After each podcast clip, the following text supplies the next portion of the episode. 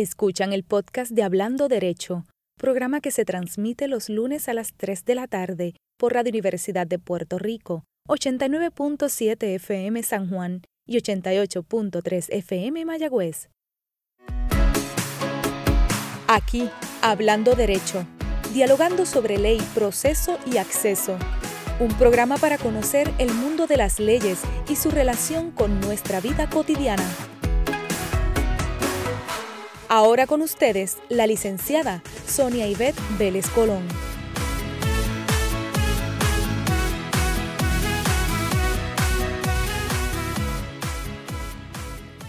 Saludos amigos y amigas. Qué bueno que estamos en nuestro encuentro semanal de lunes en la tarde. Ojalá todos ustedes estén acompañados por una aromática tacita de café que siempre ayuda y es buena compañía y sobre todo a esta hora. Sean bienvenidos a Hablando Derecho, donde dialogamos sobre temas complejos relacionados al mundo de la ley y lo vamos acercando a los acontecimientos que trae la vida todos los días. Les invito, hoy quiero hacer con ustedes un breve inventario de este nuestro diario y vemos cómo Puerto Rico, el Puerto Rico del 2021, sigue su evolución. Aunque los asuntos medulares, aquellos que son importantes, parecen no variar o cambiar mucho.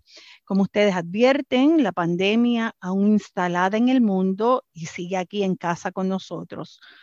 Hoy comienzan, hoy hay nuevas directrices gubernamentales para regular nuestro diario y a la hora incluso en que nos debemos acostar. Estas que inician hoy van a estar vigentes hasta el 14 de marzo.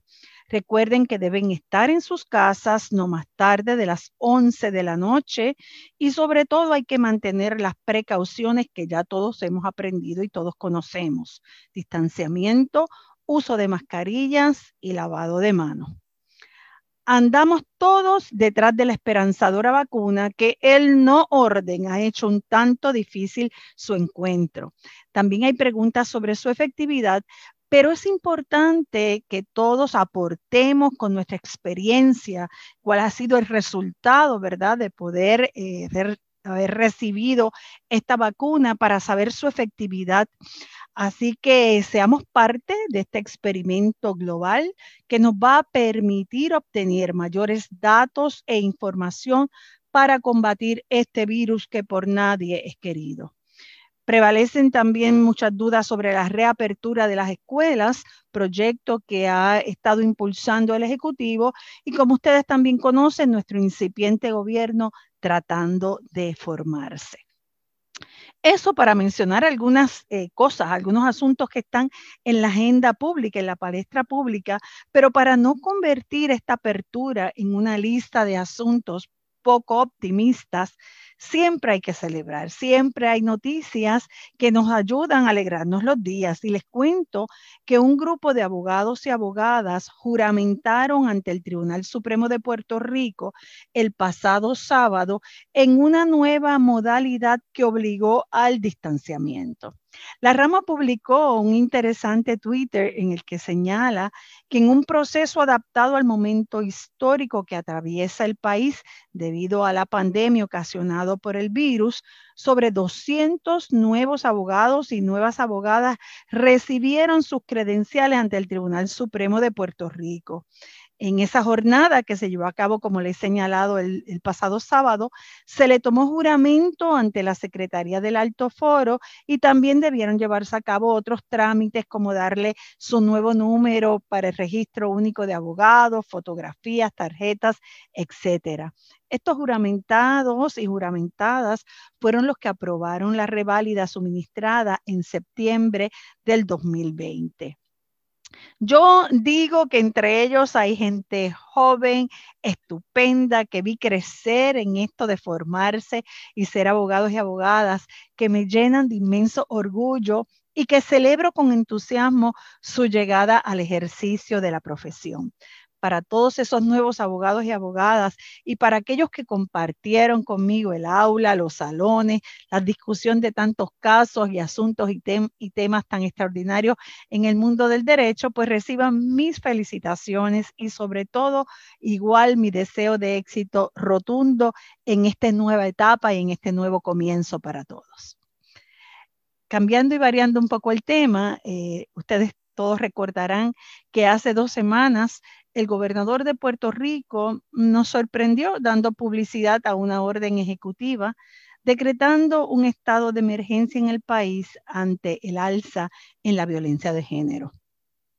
Saben que en un periodo de tiempo, a mi juicio demasiado prolongado, se venía denunciando y pidiendo un ejercicio gubernamental concreto para atacar el gran problema de la violencia de género.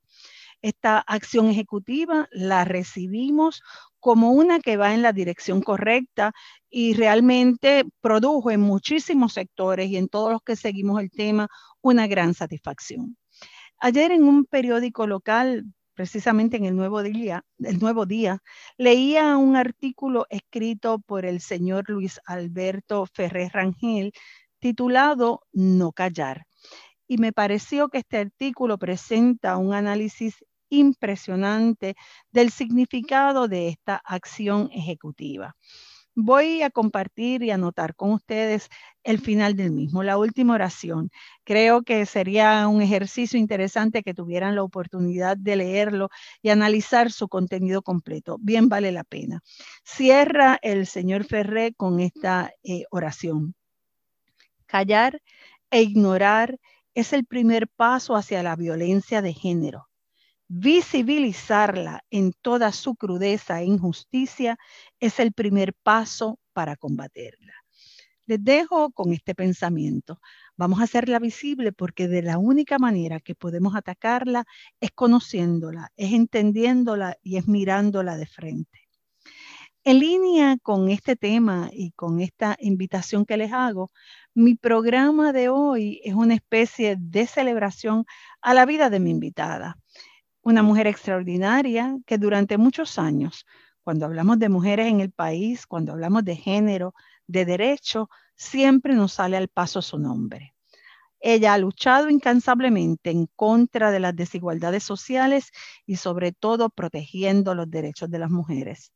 Se trata de la licenciada María Dolores Fernós, sobre quien alabamos las grandes aportaciones al mundo de la ley y que siempre va a ser reconocida y recordada como la primera mujer en dirigir la oficina de la Procuradora de la Mujer.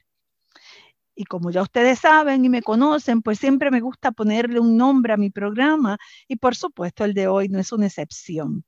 A este lo he titulado Del compromiso con la igualdad, la equidad y la justicia. Sin más, paso a dialogar con esta gran mujer aquí en Hablando Derecho, que ya comenzó.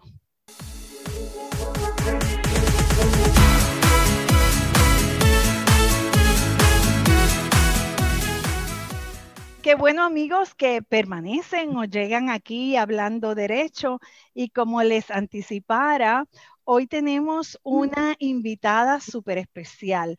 Vamos a hablar con una extraordinaria mujer que en las últimas décadas nos ha acompañado en la búsqueda siempre de justicia e igualdad.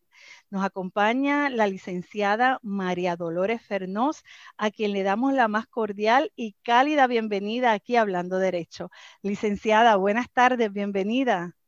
Buenas tardes, eh, licenciada, usted también. Eh, qué, placer que me hayas invitado a tu programa. Estoy muy contenta. Eh, siempre me da alegría encontrarte. Eres una de esas almas que uno se alegra cuando las ve. Ay, qué bonito, qué bonito. Yo soy la que estoy agradecida porque hace tiempo estaba deseosa de hacer este programa y celebro que finalmente se diera la oportunidad de este diálogo. Yo acostumbro ponerle títulos y este le he llamado Compromiso con la igualdad, la equidad y la justicia. Así un título grandote. No, precioso, precioso. Ya quisiera uno conocerlo. Bueno, me gusta que, el público y la gente bonita que nos sigue lunes tras lunes conozca eh, casi un poco la intimidad de la gente que invito, porque en el caso de la licenciada Fernós, eh, conocemos a esa extraordinaria profesional y a esa mujer dinámica y luchadora, pero ¿Quién es la licenciada María Dolores Fernós que con cariño y mucho respeto mucha gente le dice Tati, ¿verdad? Tati sí, todo el mundo, todo el mundo. Hay mucha gente que piensa que ese puede ser mi verdadero nombre. Qué bien. ¿Quién es Tati? ¿De dónde viene Tati? ¿De qué familia viene? ¿Dónde aprendió todas las cosas que nos comunica? Nos gustaría saber algo de eso. Eh, pues yo soy natural de Santurce, soy cangrejera, nacida y criada en, en Santurce. Eh, soy la del medio de tres hermanos. Estoy rodeada de hombres, mi hermano mayor, mi hermano menor, eh, que, que, han sido eh, personas muy importantes, muy importantes en mi vida. Nos criamos juntos los tres porque la diferencia en edades era muy poca. Así que lo que ellos hacían yo hacía, lo que yo hacía lo hacía el menor ellos corrían patines, yo corría patines, jugábamos a los vaqueros, yo jugaba a los vaqueros, así que eh, eso, era, eso era una infancia en esas épocas, ¿verdad? Muy hermosa, eh, que no había tanto adelanto tecnológico como tenemos ahora, pero los muchachos siempre se buscan la manera de utilizar la imaginación para crecer y formarse. Eh, nací de, de dentro de, un cuadro familiar interesante. Eh, mi padre era un profesional que se había educado en la medicina, fue el primer cardiólogo puertorriqueño y estableció aquí su, práctica. Eh, pero yo nunca lo conocí como médico, ¿verdad? Así que mi recuerdo siempre de mi padre, aunque cuando nos enfermábamos se convertía en el médico y enseñaba a uno a, a analizar eh, científicamente. Después uno se da cuenta que era el método científico, ¿verdad? Claro. el que él llevaba. Y, y, yo me precio de haber aprendido muy bien de él eso. Eh, pero yo creo que lo más que me formó a mí eh, de mis padres fue que las conversaciones en la mesa, cuando uno almorzaba o cenaba, eran siempre conversaciones sobre lo que estaba pasando en el país. Eh, mi padre era activo en la política, ocupó un cargo público, eh, comisionado residente por 16 años y después en el Senado un cuatrenio. Eh, pero siempre eso eran las discusiones.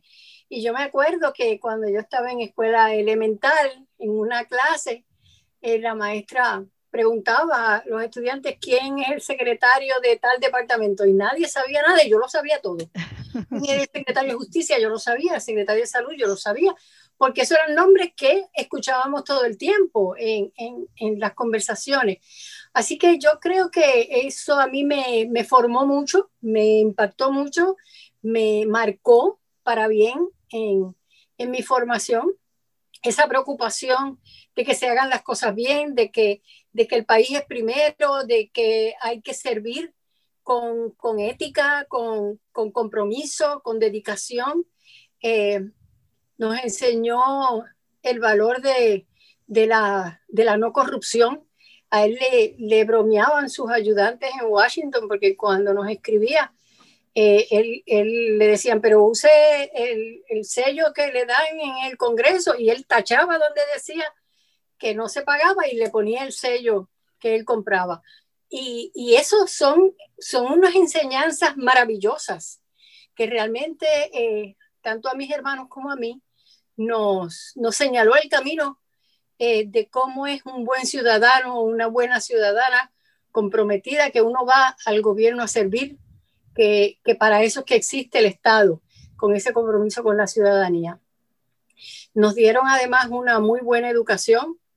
Nunca hubo lujos en mi casa. Eh, yo empecé a ir a la universidad en la guagua, porque no había carro. Así que yo fue la primera vez que yo fui en guagua a Río Piedras fue cuando fui a la universidad. Yo nunca había viajado en guagua a Río Piedras, eso era como otro mundo. Yo siempre estaba en Santurce y los cines eran en Santurce y mi abuela estaba en Santurce. Pero eso de ir a la universidad, eso era un mundo de adultos. Eh, eh, y no, no empecé a no tener ningún tipo de lujo, sí nos dieron lo esencial, que fue una buena educación. Los tres fuimos a una escuela eh, privada, religiosa, que pues obviamente después uno se cuestiona todos los dogmas que, que, transmiten, pero en términos sustantivos fue muy buena educación eh, y nos sentimos privilegiados realmente de haber sido bien preparados. Cuando fuimos a la universidad estábamos bien preparados. Ahora, la universidad eso es otra cosa. Déjame decirte, no, no he querido ni siquiera interrumpir eh, todo ese monólogo hermoso porque mira que busqué, investigué, pero yo, yo me siento privilegiada porque no, no había encontrado eh, de tu propia voz, ¿verdad? Esa, hilar esa historia tan, tan hermosa y te, y te agradezco que la hayas compartido.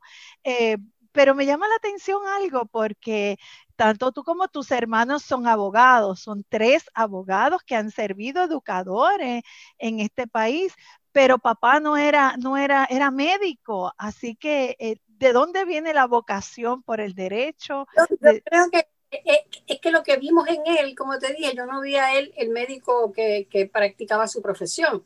Él ya estaba en la política y estaba en una posición como comisionado residente que tenía que lidiar con todas las leyes del Congreso y tenía que lidiar con los procesos que se dieron en esa época.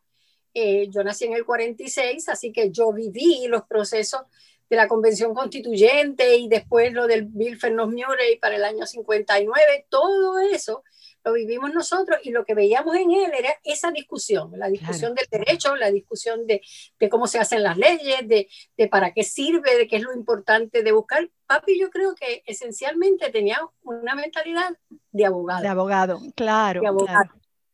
Eh, y, y así, pues realmente yo te puedo decir que mi, mi, hermano mayor, que obviamente fue el primero que fue a la universidad, yo quería ir rápidamente a la universidad después que él entró. Eh, y me, me, faltaban, nos llevábamos dos años, así que eh, cuando, cuando yo estoy en tercer año, yo digo, yo no voy a esperar a cuarto año de escuela superior, yo me voy para la universidad, ya, ya, rápido, yo me quiero ir. Porque él, yo lo acompañaba a él a, a, ver las películas que se daban antes en la universidad. No sé si te acuerdas de eh, el Departamento de Actividades Culturales, que todas las películas de arte que ahora uno ve, tal vez en Fine Arts o en otros cines, se veían solamente en la universidad. En esa casa de estudios maravillosa que era la universidad. Uno se acuerda de las películas de Ingmar Bergman y uno salía de allí con la cabeza que, dándole vueltas y, hablando con los demás, todas esas tertulias que se formaban entre los jóvenes estudiantes. Eh, así que cuando, cuando mi hermano mayor eh, eh, decide que entonces él estudia derecho, porque él trató de, de, estudiar medicina por complacer a mi padre, pero obviamente eso no era lo de él, y enseguida se cambió.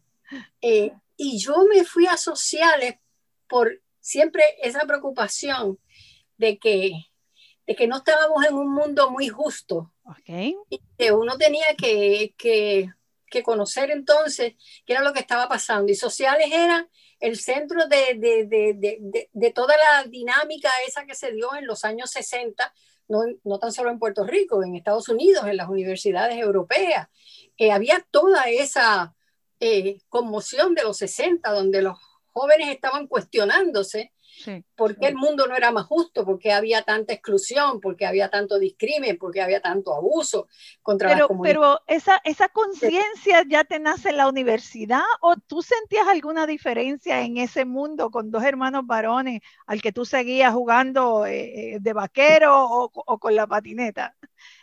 ya, ya en términos de las desigualdades, antes de llegar a la universidad uno había tenido encontronazos, precisamente por eso porque yo era la única nena eh, y aunque me criaron en el mismo colegio, con los mismos eh, conocimientos impartidos allí, en la vida social me ponían más restricciones y, a mí me molestaba porque yo no entendía por qué la diferencia, por qué a mí me exigían hacer unos trabajos domésticos y a mis hermanos no. Yo, yo, no veía la justificación a eso, ¿verdad? Eh, y porque ellos podían ir a correr bicicleta mucho más lejos y a mí me mantenían en una ruta cerquísima a la casa. Eh, claro, uno después conoce que estaban tratando de tal vez evitarle a uno eh, problemas en la, en la calle y, en la interacción, pero me chocaba y lo resentía, lo resentía abiertamente, abiertamente. Salía la abogada innata a, a, plantearlo, supongo. A plantearlo, mi madre era muy tradicional y en eso no, no, no me daba paso, no me daba paso. Tenía yo que quedarme con el coraje porque porque no me daba paso, no me declaraba con lugar ninguna de las mociones que radicaban. y entonces esa conciencia que estaba innata la trasladas a tus años en la Facultad de Sociales, como nos estabas describiendo. Eh, y de ahí supongo que a la Escuela de Derecho, ¿no? Ahí mismo, a la Escuela de Derecho, pero eso sin embargo no fue así de automático porque las ciencias políticas me llamaban tanto, realmente esa discusión sobre cómo se forma la sociedad y, dónde están las responsabilidades y dónde está eh, el camino que se debe seguir y, y por qué se desvían eh, y se crean otros mecanismos de convivencia. Y yo quería seguir estudiando eh, graduado, ciencias políticas, pero en la universidad en esa época, en Río Piedras, no había estudios graduados de ciencias políticas, había muy pocos estudios graduados.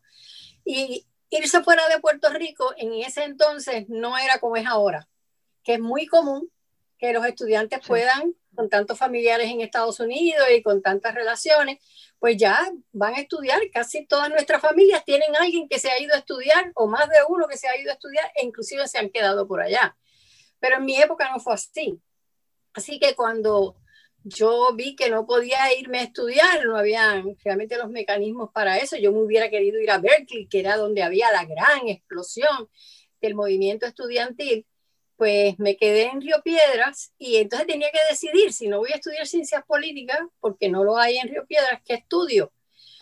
Eh, y solicité a dos lugares. Solicité a, a la Escuela de Administración Pública, y nuevamente la preocupación de de la administración pública y a derecho. Y yo dije, la primera que llegue, esa es la que voy a aceptar. y bueno, pues me aceptaron en, en la escuela de derecho y fui, pero tengo que reconocerte que el primer año fue un golpe.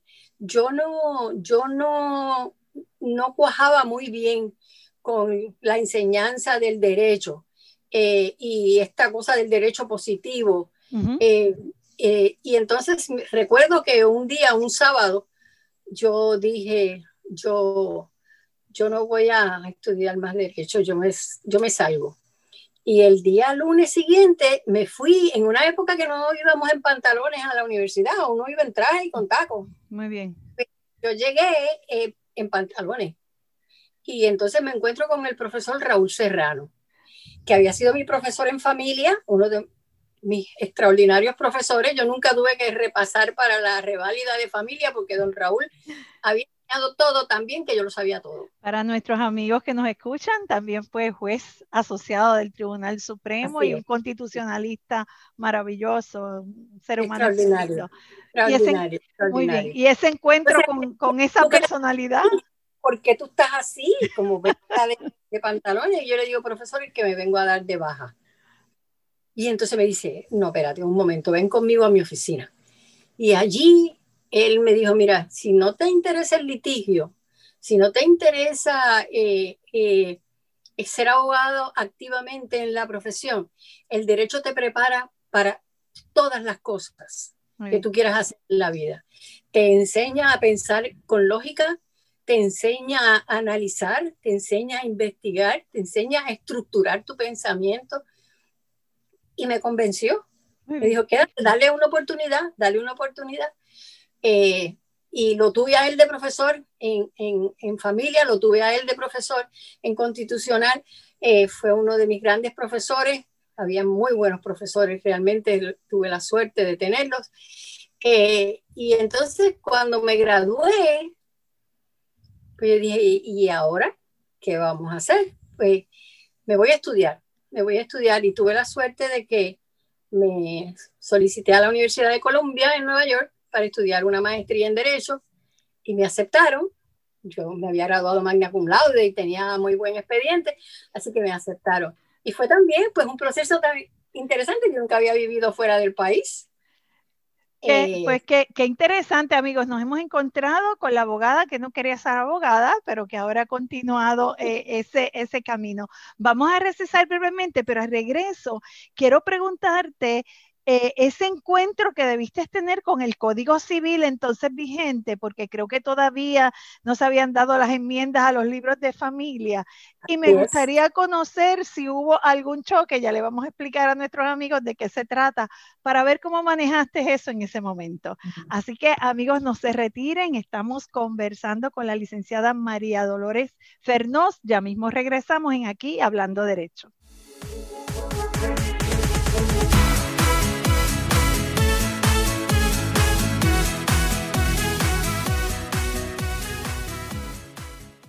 Escuchan el podcast de Hablando Derecho, programa que se transmite los lunes a las 3 de la tarde por Radio Universidad de Puerto Rico, 89.7 FM San Juan y 88.3 FM Mayagüez.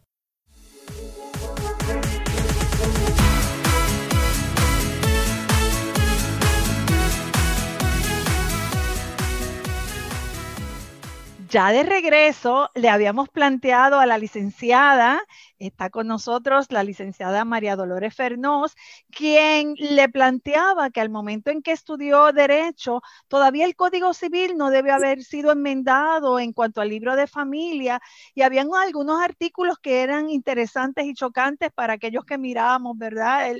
éramos un poco más feministas en, este proceso. Se requería que la mujer utilizara el apellido del varón, eh, la patria potestad también se le concedía. Había una serie de artículos. ¿Te enfrentaste en algún momento con ese Estado de Derecho y te lo cuestionaste entonces o, pasó inadvertido?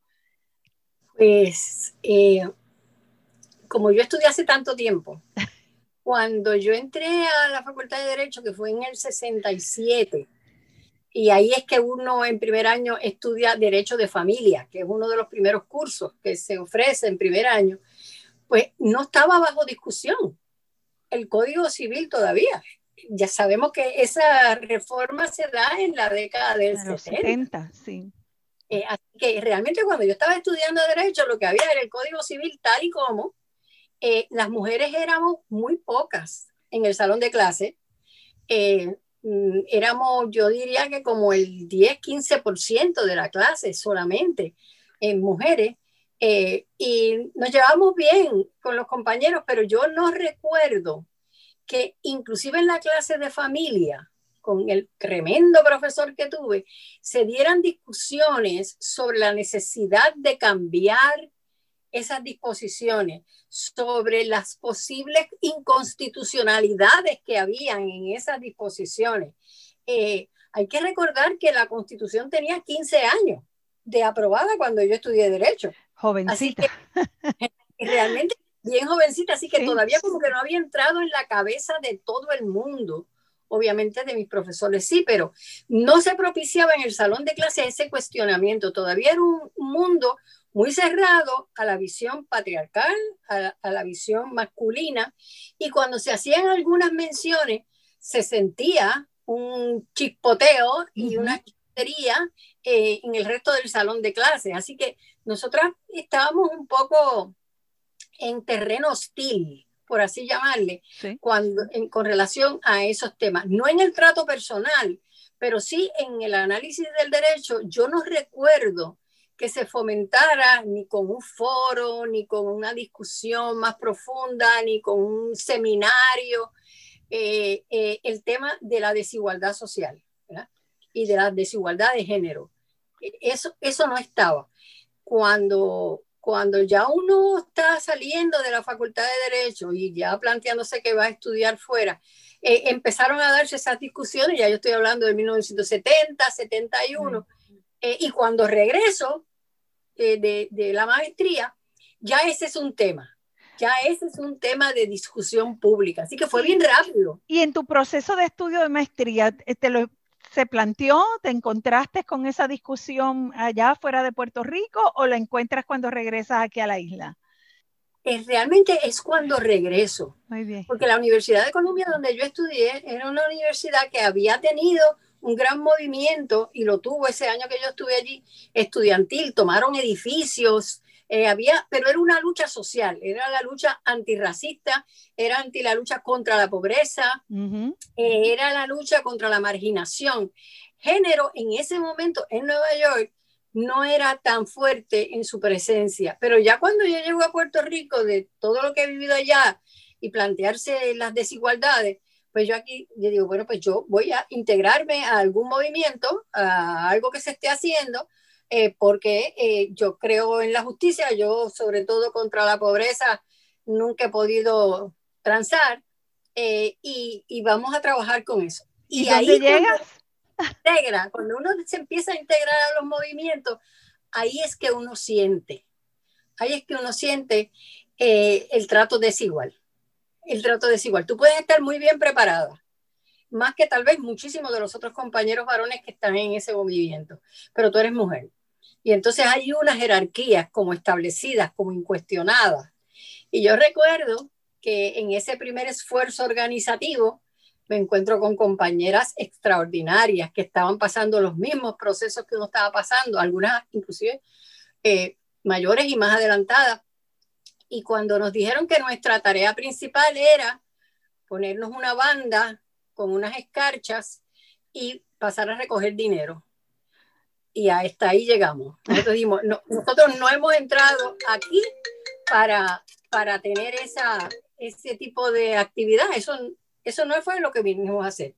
Así que esa fue la primera acción rebelde de ese grupito de mujeres que se había formado para esa época, de que íbamos a ir a los movimientos sociales, a los movimientos políticos, pero para trabajar hacia un mundo de no discrimen, a un mundo mucho más egalitario. Y eso lo recuerdo como si lo estuviera viviendo hoy. ¿Y, e, y fuera, era una experiencia de trabajo o estabas haciendo algún trabajo comunitario o con trabajos con grupos que se estaban formando? Sí, sí trabajo con, trabajo con grupos, sí, a la misma vez que empecé a trabajar en servicios legales, que también lo que hacía en una época de, de, ese gran activismo de los rescates de terreno, Así que el área que me pusieron a trabajar fue el área de vivienda, que la trabajé por más de dos décadas. Así que yo estuve en, Villa Sin Miedo, yo estuve en Villa Margarita, yo estuve en todos esos rescates y uno estaba allí, uno estaba allí viendo cómo se vive, cómo, cómo se sufre, cómo hay desigualdad tan marcada. Eh, y tratábamos a través del derecho de, de utilizarlo como herramienta para evitar mayores injusticias. Por ejemplo, cuando les decían, se tienen que ir, tienen cinco días para levantar esas casuchas que ustedes levantaron, se tienen que ir. Pues allí íbamos todos a, tratar de, buscar un TRO en el Tribunal Federal y nos íbamos para el Tribunal Federal cuando estaba Iram Cancio y estaban otros jueces y, y, a veces nos daban los TROs, ¿verdad? Lo, lo paralizaban, paralizaban la acción gubernamental. Después, pues, los casos en sus méritos, la mayoría se perdían, pero se lograban unas discusiones interesantes dentro del derecho. Es que me parece... podía, podía buscar la justicia. Y, me parece que, ¿verdad? Esta abogada nueva, con toda esa ilusión, no veía, no veía las situaciones sociales a la distancia, las estaba viviendo por lo que me estás este, compartiendo. Estabas ahí en, medio de toda la, situación. Nace ahí toda esa conciencia femenina, nace ahí toda esa conciencia de búsqueda de igualdad, de equidad, de justicia en ese, en ese proceso. Supongo que redondeas todo tu pensamiento. Realmente yo te diría que servicios legales, tuve 21 años en servicios legales. Ah, ya no sabía que era eh, tanto tiempo. sí. Tanto, tiempo, mucho tiempo. Fue, fue una cantera, me formó ya de adulta, me formó, yo conocí ese Puerto Rico que yo no conocía, que lo intuía, que me molestaba, pero verlo allí, todos los días que uno iba a esas comunidades, iba de noche, íbamos a... Y, y, fíjate una, una, cosa que siempre repito porque eh, yo iba mucho a los residenciales, yo creo que visitaba todos los residenciales porque mi área era vivienda y, y defendía a, a, los residentes en casos de desahucio, iba a dar charlas por las noches a, a los grupos comunitarios. Eh, yo nunca tuve un, un mal rato, nunca pasé un mal rato, nunca tuve un incidente. Yo iba sola en mi Toyotita, estacionaba allí, entraba y daba la charla eh, y todo con gran respeto a unos líderes comunitarios, unas comunidades muy buenas.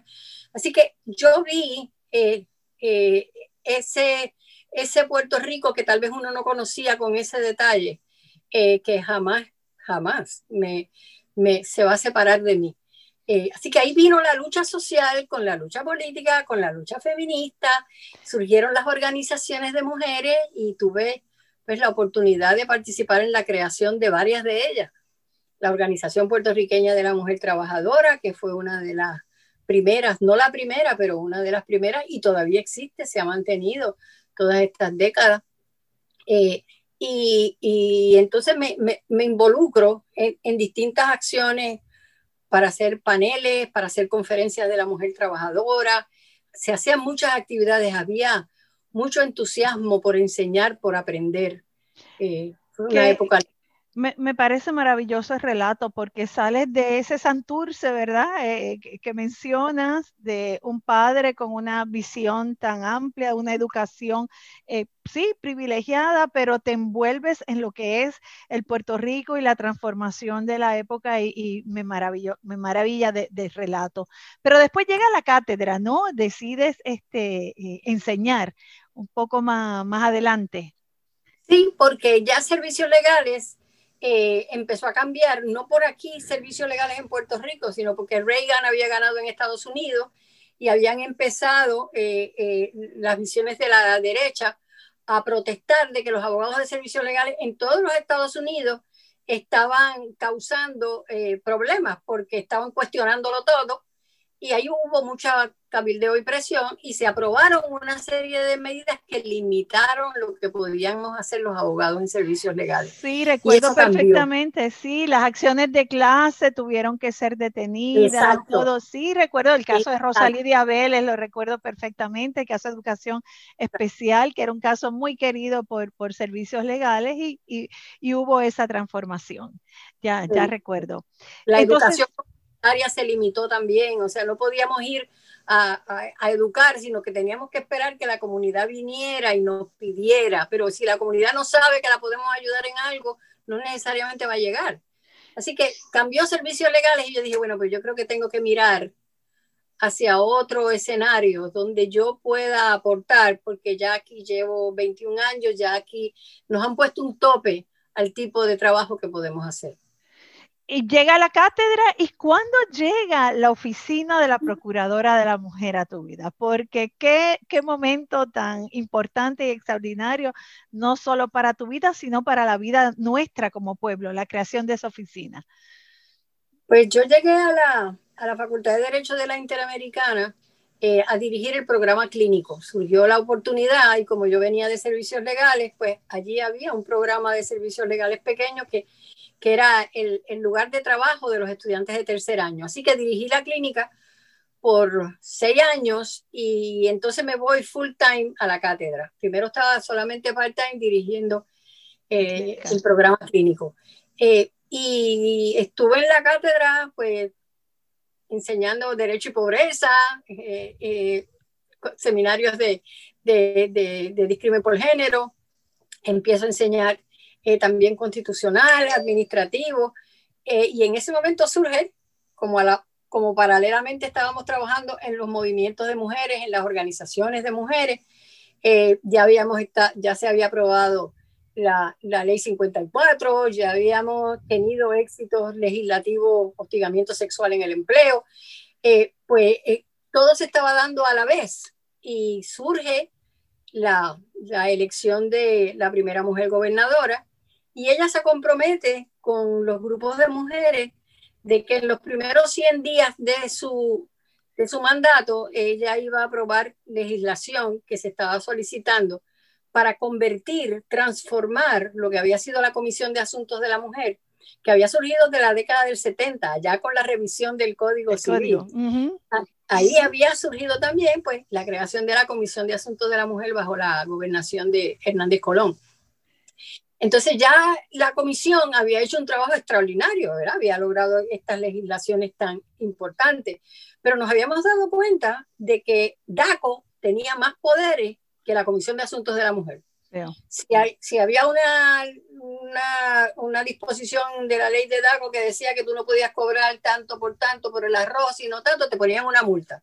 Pero la Comisión de Asuntos de la Mujer no tenía ninguna disposición en la ley con garras suficientes como para sancionar el incumplimiento con las políticas públicas que habíamos luchado tanto por tenerlas.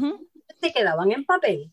Y dijimos, pues necesitamos una transformación de esa oficina para crear una nueva que tenga más poderes de fiscalización y de eh, sanción ante el incumplimiento eh, por parte inclusive del Estado de las disposiciones que ya están como parte del ordenamiento. Eh, y ahí es que surge la creación de la Oficina de la Procuradora de las Mujeres. O sea, una respuesta y un convencimiento de la gobernadora entonces para dar espacio a, ese, a esa oficina tan importante. Te, en una nota al calce te comento, ya yo estaba de, juez en, la región judicial de San Juan y no sé si recuerda a alguien que llamaban Cheo el Gruero, porque es que Cheo... Oh.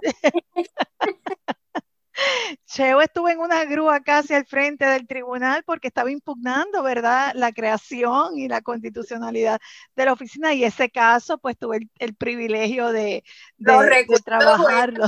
Recuerdo, recuerdo Sí, sí, en el, en el, proceso de prepararme, pues uno, ¿verdad?, también mira esa, esa experiencia que uno carga y, y, recordé este, este incidente. ¿Qué recuerdas de esa oficina? ¿Cuál crees que fue el gran trabajo y el gran legado? Aparte, obviamente, de que la diste a conocer, de que todo el país la conoció, eh, había un respeto, había una mirada, ¿verdad? Muy, de, mucha importancia y de mucha calidad, y vuelvo y digo, de respeto hacia esa oficina. ¿Qué crees que fue el mejor trabajo que se hizo desde ella durante tu incumbencia, que entiendo que no culminaste tus 10 años?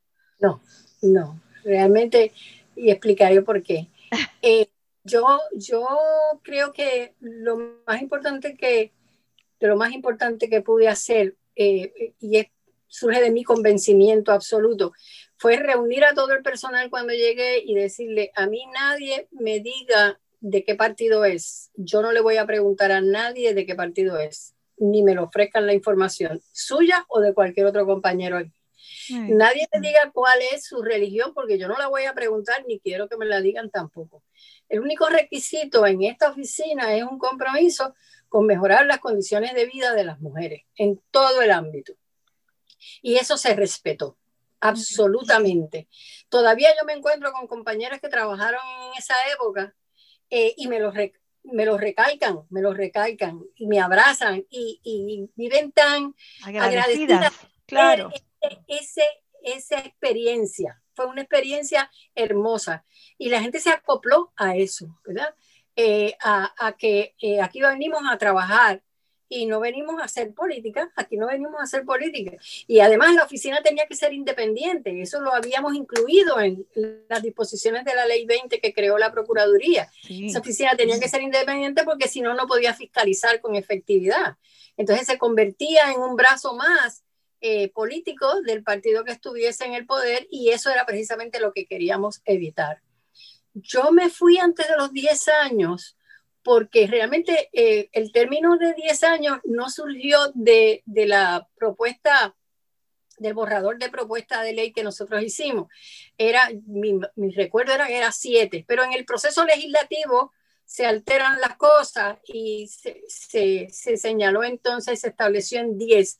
A mí me parecía que 10 era mucho, yo creía que 7 era suficiente eh, y lo que uno va a hacer, pues en 7 años lo debe poder hacer pero era importante mantener esa distancia entre el proceso electoral y, la, la, lealtad partidaria y los compromisos que uno tiene con lo que la ley decía que eran las funciones de esa oficina. Eh, y tuve la suerte yo creo que es una de las grandes virtudes que tengo, que escojo siempre buenas personas a mi alrededor. Eh, e hicimos un equipo de trabajo exquisito, excelente, todavía nos comunicamos, nos queremos muchísimo. Eh, y yo creo que esa dinámica nos permitió hacer muchísimas cosas.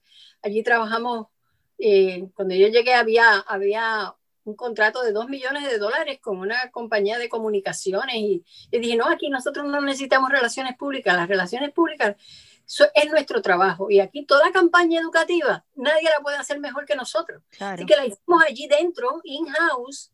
No nos costó nada, excepto lo que las estaciones no, nos cobraban por pasarlo, aunque insistía en que nos dieran también este, pro bono, porque ¿por qué no? Tenían que ser parte del proceso de transformación de esa visión social que existía. Pero me parece que tiene que haber sido un gran regalo después de tanto trabajo, tanto esfuerzo, eh, tocando sobre eh, estos temas. Eh, de momento, una oficina tan importante, lograr dirigirla y lograr establecer y ayudar en la formulación de política pública y dar a conocer, ¿verdad? Viva voz el problema que estaban pasando las mujeres. Así que en ese sentido, la satisfacción debe haber sido muy grande, ¿no?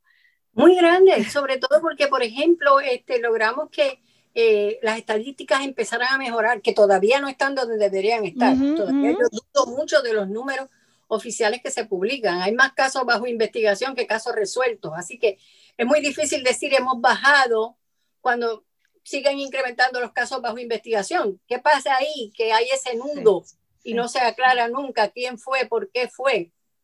Pero sí logramos hacer muchas campañas educativas, sí logramos eh, impactar muchos municipios, eh, eh, le damos adiestramiento a los municipios para que ellos allá y le damos material educativo para que ellos hicieran también su trabajo.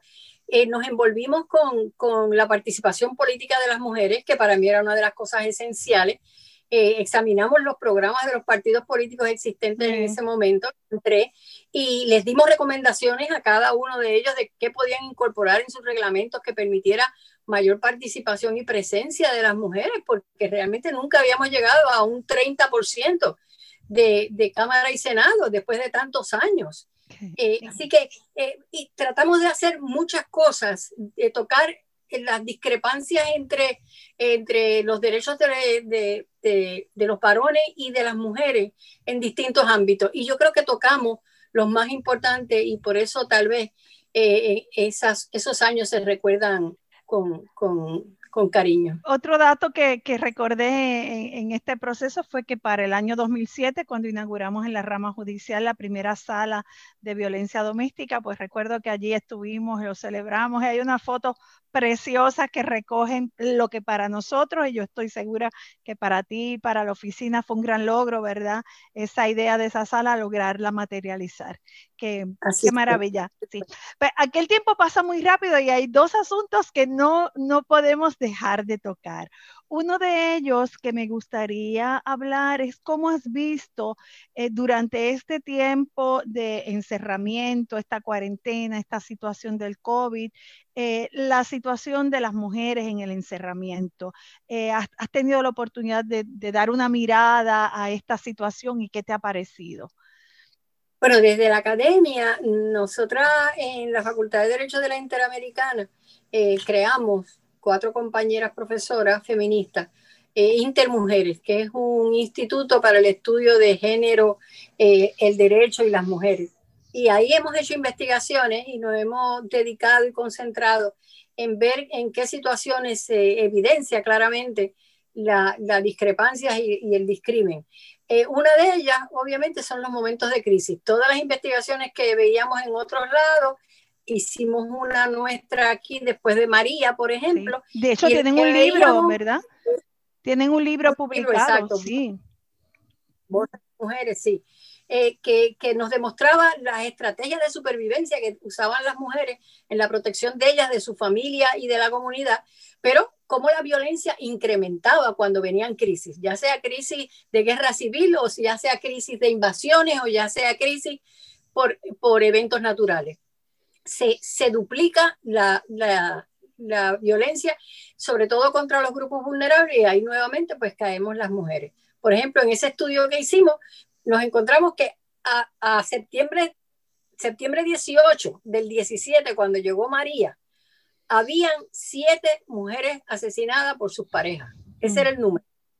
Y al año siguiente, 2018, en el estudio que hicimos, estaba a esa misma fecha en 14. O sea, se había duplicado, el número de mujeres asesinadas por su pareja o expareja, que para nosotros fue la, confirmación de lo que los estudios de Katrina, lo que había pasado después de Katrina, en la comunidad negra, sobre todo en, en Luisiana, en New Orleans, eh, eh, eh, es, ese, ese tipo de, de, de, situación. Así que cuando surgió la pandemia, dijimos, vamos a hacer varias cosas. En Intermujeres hicimos pues un cuestionario que solamente se podía mandar, ¿verdad?, en la red, así que está un poco limitado porque no podíamos llegar a mujeres que no tenían eh, servicio de internet, sí. Claro. Pero logramos hacer el cuestionario y pedir que participaran y lo abrimos y cerca de mil mujeres, la mayoría mujeres, pero también algunos hombres contestaron el cuestionario. Muy bien. Y ahora Intermujeres está analizando las respuestas y, y, comparando respuestas de un sitio y de otro para ver cómo se, se manifestó eh, esa situación tan terrible. Estaban encerradas, tenían mucho más trabajo doméstico, tenían que atender las situaciones familiares habidas y por haber, niños enfermos, viejos, encamados, todos. Eh, se perdieron muchos empleos y siguen saliendo investigaciones que demuestran y confirman que quienes más han perdido los trabajos son las mujeres. Oh. Así que ahora aquí hay un retroceso en lo que ha sido el adelanto fogoso de las mujeres en el mundo del trabajo, ¿verdad? Que ahora, por ejemplo, en nuestra profesión, pues sabemos que ya muy pronto vamos a hacer la mitad de la profesión legal porque cada día hay eh, igual número o más de, mujeres que de hombres estudiando en las tres escuelas de derecho. Eh, pero hay, hay esos efectos y tenemos que estar pendientes porque no se resuelven solos. Y ahí es que uno tiene que afilar entonces el lápiz y decir, necesitamos nuevas políticas públicas que cuando sucede esto puedan actuar inmediatamente y antes de que suceda, tomar las medidas. ¿verdad? Una mujer que no tiene ayuda para, para atender su familia, que no tiene cuidado de niños, pues realmente no puede insertarse en el mundo laboral eh, como debería ser. Entonces llegan a la vejez sin seguro social. O sea que ahí está la miseria garantizada. Hay políticas públicas que son necesarias. ¿Por qué esas políticas públicas no se aprueban? ¿Por qué no se discuten?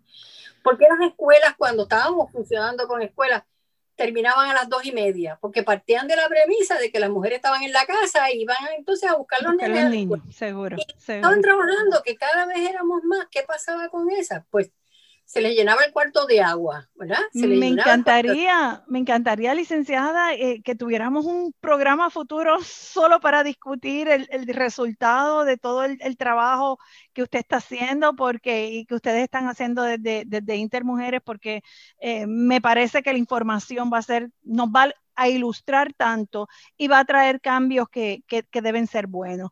Un poquito para transicionar y ya cerrando, leí, al, leí una frase que la quiero compartir, es suya. Ante las injusticias, activamos aquello que sabemos que logra mayor justicia para las mujeres, la solidaridad femenina en un momento tan difícil como este que usted nos ilustra con, la, con las estadísticas y que parece que el gobierno se hacía sordo, finalmente hemos logrado que unas semanas atrás se aprobara una orden estableciendo un estado de emergencia con respecto a la situación de violencia de género. ¿Qué le parece esa decisión tomada por el señor gobernador en las primeras semanas de su mandato? Yo creo que ha sido muy aceptado, yo aplaudo y aplaudí públicamente en un escrito que se publicó en la prensa eh, que el gobernador eh, finalmente, luego de dos strikes en nuestra contra, primero con el gobernador Roselló, segundo con la gobernadora Vázquez, en tan pocos días después de asumir el cargo haya decretado el estado de emergencia, es necesario. Eh, comienza los primeros por cuanto diciendo que esto es un mal, la violencia de género es un mal que hay que reconocer que existe que, la violencia se debe a conductas creadas, eh, fortalecidas a través del tiempo que pueden cambiarse. Eh, así que hay un reconocimiento del problema que lo primero que hay que hacer, quien no reconoce el problema no lo va a resolver nunca. Y toma unas cuantas medidas importantes, muchas de ellas que se habían utilizado antes y se habían dejado de ejecutar sin explicación alguna por ejemplo, la creación de este comité PARE, que, para prevenir, actuar y resolver eh, con, con integrantes funcionarios públicos y también representantes de organizaciones que le brindan servicio a las mujeres y que han estudiado el tema y conocen qué hace falta y, y qué debe eh, promoverse como estrategia. Eso existió cuando yo estaba en la Procuraduría y ese, por orden ejecutivo del gobernador Acevedo Vila, ¿Y quién presidía ese comité? La procuradora. Aquí hay una diferencia. ¿eh? Aquí la procuradora es una, una miembro más no tiene el poder eh, de, liderato que, se tenía antes y funcionaba. Nos reuníamos mensualmente para analizar qué había pasado bien, qué había pasado mal. Las organizaciones traían a la mesa la información de dónde se había fallado en un caso y otro y diseñábamos la manera de resolverlo prospectivamente. Así que eh, tiene muchas medidas importantes, tiene la educación, tiene, hay un, mecanismo de fiscalización, porque es uno de esos integrantes de ese comité, tiene exclusivamente la función de fiscalizar y rendirle directamente el informe al gobernador. Eh, pero cuando tú lees toda esa, esa orden ejecutiva que tiene todas las medidas, me parecen a mí excelentes. Faltan más cosas que se quedaron fuera y que sabemos por qué muchas de ellas, pero es importante. Todo eso se podía haber hecho bajo la Procuraduría, pero esa oficina dejó de funcionar. Hay mucha gente que no la entiende y cree que es un sitio de servicio. Esa oficina no es un centro de servicio. Para eso están las organizaciones de mujeres, para eso están los, los albergues, para eso están los centros que ofrecen servicios ambulatorio, por así llamarle, a las compañeras en distintos pueblos de Puerto Rico. Esa oficina es una oficina de política pública, esa es una oficina de fiscalización, esa es una oficina para que se cumpla lo que existe ya en el ordenamiento. No es para dar servicio, tiene una, una línea de orientación, pero lo que tiene que hacer es referir no es dar el servicio directo, porque entonces se convierte en una ONG más, ¿verdad? Una organización sin fines de lucro. Y esa no es su función. Pero estamos Estamos optimistas. Yo creo que esta conversación definitivamente tiene que tener una segunda parte, porque me encantaría mirar eh, los trabajos, si usted, ¿verdad?, tan generosamente los pudieran compartir, eso que va a salir de esa gran organización que tiene la Facultad de Derecho de la Universidad Interamericana, y mirar un poquito qué ha, qué ha venido haciendo o cómo se ha venido comportando el establecimiento de la, de la orden eh, que acaba de firmar el señor gobernador. ¿Me acepta la invitación para otro rato, licenciada? Encantada, encantada, sobre todo porque ya eh, de aquí a 45 días debe haber el primer informe. Así es. Todos estamos eh, esperanzadas de que hayan ahí ya medidas que se empiecen a, tomar. Pues confío que podamos encontrar otro ratito para continuar esta extraordinaria conversación. Ahora solo me queda darle las gracias por el generoso rato que nos ha regalado y nada, aquí para lo que usted quiera, para lo que usted necesite, compartir con todos los amigos de Hablando Derecho. Gracias, licenciada. Gracias, jueza. Un placer estar con usted aquí. Amigos, el tiempo, como ustedes ven, siempre nos hace falta, pero será hasta el próximo lunes donde tendremos un nuevo programa que prometo que sea tan interesante como este, aunque me va a costar un poquito, no hay duda.